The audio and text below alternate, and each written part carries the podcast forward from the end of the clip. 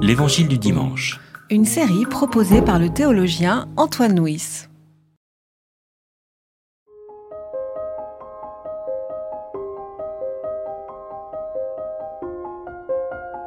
Les deux fils de Zébédée, Jacques et Jean, viennent lui dire Maître, nous voudrions que tu fasses pour nous ce que nous te demanderons. Il leur dit Que voulez-vous que je fasse pour vous? Donne-nous, lui dirent-ils, de nous asseoir l'un à ta droite et l'autre à ta gauche dans ta gloire. Jésus leur dit Vous ne savez pas ce que vous demandez. Pouvez-vous boire la coupe que moi je bois ou recevoir le baptême que moi je reçois? Ils lui dirent Nous le pouvons. Jésus leur répondit La coupe que moi je bois, vous la boirez, et vous recevrez le baptême que je reçois. Mais pour ce qui est de s'asseoir à ma droite ou à ma gauche, ce n'est pas à moi de le donner. Les places sont à ceux pour qui elles ont été préparées. Les dix autres qui avaient entendu commencèrent à s'indigner contre Jacques et Jean. Jésus les appela et leur dit, Vous savez que ceux qui paraissent gouverner les nations dominent sur elles en seigneur, et que les grands leur font sentir leur autorité. Il n'en est pas de même parmi vous. Au contraire, quiconque veut devenir grand parmi vous sera votre serviteur et quiconque veut être le premier parmi vous sera l'esclave de tous. Car le Fils de l'homme n'est pas venu pour être servi, mais pour servir et donner sa vie en rançon pour une multitude. Donc nous sommes encore dans ce passage de l'évangile de Marc où Jésus monte à Jérusalem et cette montée à Jérusalem se fait à l'ombre de la croix. Donc les deux derniers dimanches, nous avons vu comment Jésus reconsidère les questions conjugales, puis le rapport à l'argent à la lumière de la croix. Et dans ce texte-là, il aborde le troisième grand domaine euh, qui exerce une autorité sur l'humain, qui est notre relation au pouvoir.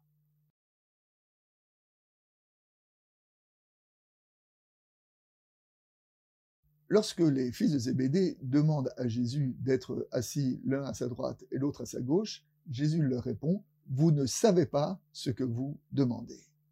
Et est-ce que parfois nous savons ce que nous demandons hein? Je me souviens de ce commentaire que l'on trouve dans la tradition musulmane, où à un moment, l'homme dit à Dieu, exauce tous les désirs de mon cœur. Et Dieu lui répond, tu ne sais pas ce que tu demandes, et pour te le montrer, je vais euh, répondre à ta prière, je vais exaucer tous les désirs de son cœur, et à ce moment-là, il entend la maison de son voisin qui s'effondre sur, sur elle-même. En effet, l'homme convoiter la maison de son voisin. L'homme se précipite dehors pour voir ce qui se passe. À ce moment-là, il y a un enfant qui le bouscule.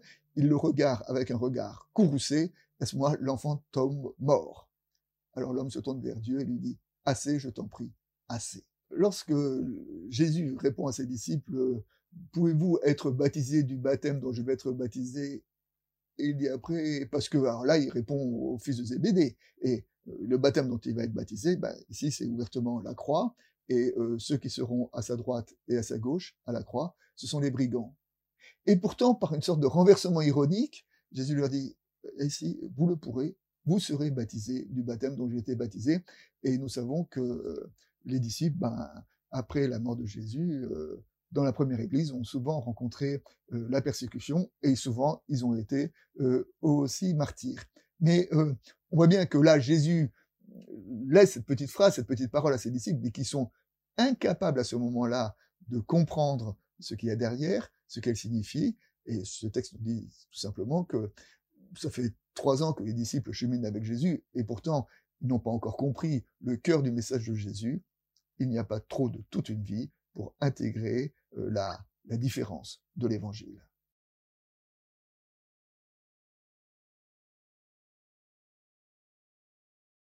La première piste de prédication, c'est notre rapport au pouvoir.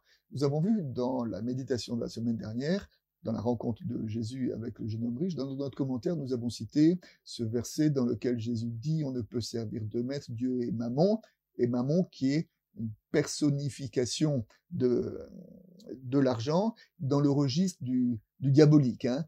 Et le diabolique, ça veut dire quoi? C'est-à-dire que l'argent est une autorité qui a tendance à prendre possession euh, de la personne. Ben, d'une certaine façon, Jésus dit aussi, nous voyons dans d'autres moments, qu'il appelle euh, le diable, le Satan, euh, le prince de ce monde, c'est-à-dire celui qui exerce un pouvoir et nous savons aussi que le pouvoir est parfois ce qui exerce une autorité sur nous. Pour de l'argent ou pour du pouvoir, nous avons vu des hommes renoncer à tous les principes qui leur étaient chers. Comme illustration de ce, thème, nous voyons bien que euh, les révolutions ont été euh, suscités sur des quêtes de pouvoir, mais que parfois, quand les révolutionnaires ont été au pouvoir, ben, ça a donné, ils ont été euh, autant euh, dictateurs, oppresseurs que ceux qu'ils avaient renversés. Hein. C'est la logique du maître et de l'esclave de Hegel, et, ça nous dit que, que, que le pouvoir en lui-même a une logique. Et la logique du pouvoir, c'est d'aller jusqu'au bout de, tout ce qu'il permet. Et c'est cette logique-là qui va être contestée dans, euh, dans ce passage de l'Évangile. Puisque nous sommes dans le passage de l'Évangile où euh, Jésus monte vers Jérusalem, où il relie la théologie à la lumière de la, de la croix, euh, nous pouvons relier ce récit avec le signe que Jésus a posé juste avant de mourir dans le quatrième évangile. Et dans le quatrième évangile, lors du dernier repas que Jésus a partagé avec ses disciples, il s'est levé, il s'est ceint d'une serviette, et il a lavé les pieds de ses disciples. Et ben, après avoir lavé les pieds de ses disciples, il leur a dit, Si donc je vous ai lavé les pieds, moi qui suis le Seigneur et le Maître, vous aussi, vous devez vous laver les pieds les uns des autres, car je vous ai donné l'exemple, afin que vous aussi, vous fassiez comme moi, je l'ai fait pour vous. Donc nous voyons bien que ce renversement du pouvoir que nous voyons à la fin de notre récit, hein, en disant que le pouvoir, ce n'est pas celui qui domine, mais le vrai maître, ce n'est pas celui qui domine, mais celui qui est serviteur, eh ben Jésus a mis en pratique ce principe et, c'est euh, à, cette nouvelle compréhension du pouvoir qu'il nous invite à accéder, selon la logique de la croix, de cette section de l'Évangile. Ce renversement des valeurs, notamment autour du pouvoir, sera vécu dans la première Église. Dans la première épître aux Corinthiens, Jésus s'adresse à l'Église. Euh, pardon. Ce renversement des valeurs, notamment par rapport au pouvoir, sera vécu par et dans la première Église dans la première épître aux Corinthiens, Paul s'adresse à l'église de Corinthe et dit la chose suivante.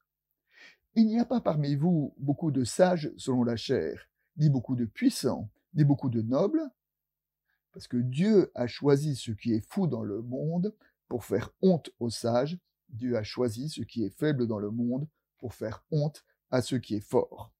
C'est-à-dire que dans euh, cette nouvelle compréhension du pouvoir, euh, Jésus, Paul en l'occurrence là, l'applique à l'Église, en sachant que euh, la vraie richesse de l'Église, ce n'est pas le statut social ou la richesse de ses membres. La vraie richesse de l'Église, c'est la façon dont ses membres apprennent et essayent de vivre de cette logique de la croix.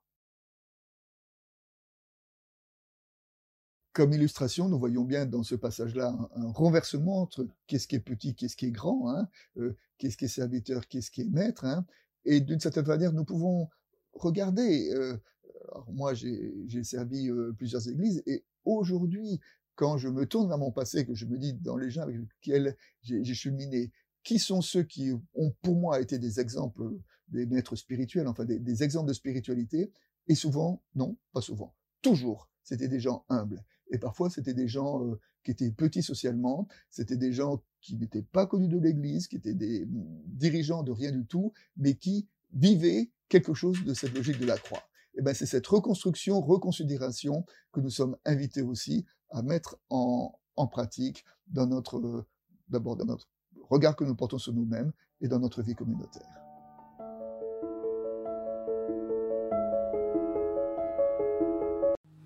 C'était l'Évangile du dimanche. Une série de regards protestants.